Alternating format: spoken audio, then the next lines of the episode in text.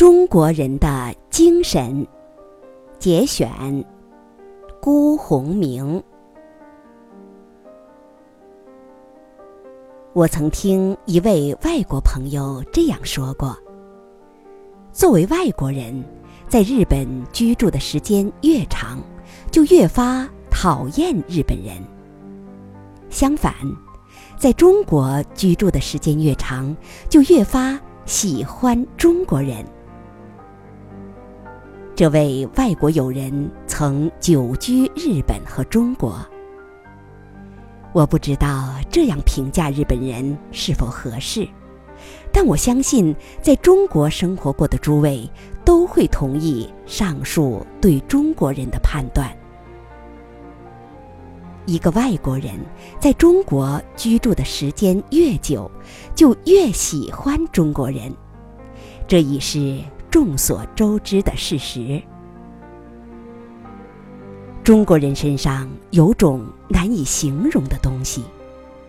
尽管他们缺乏卫生习惯，生活不甚讲究；尽管他们的思想和性格有许多缺点，但仍然赢得了外国人的喜爱。而这种喜爱是其他任何民族所无法得到我已经把这种难以形容的东西概括为温良。如果我不为这种温良证明的话，那么在外国人的心中，他就可能被误认为中国人体质和道德上的缺陷，温顺。和懦弱。这里再次提到的温良，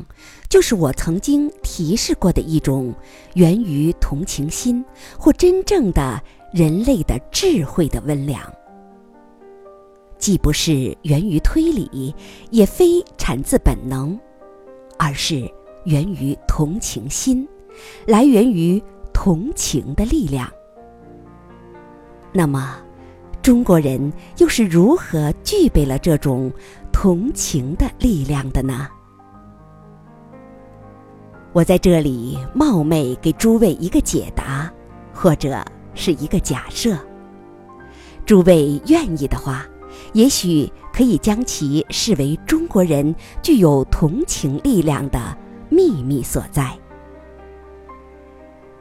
中国人之所以有这种力量，这种强大的同情的力量，是因为他们完全的或几乎完全的过着一种心灵的生活。中国人的全部生活是一种情感的生活，这种情感既不来源于感官直觉意义上的那种情感。也不是来源于你们所说的神经系统奔腾的情欲那种意义上的情感，而是一种产生于我们人性的深处、心灵的激情或人类之爱的那种意义上的情感。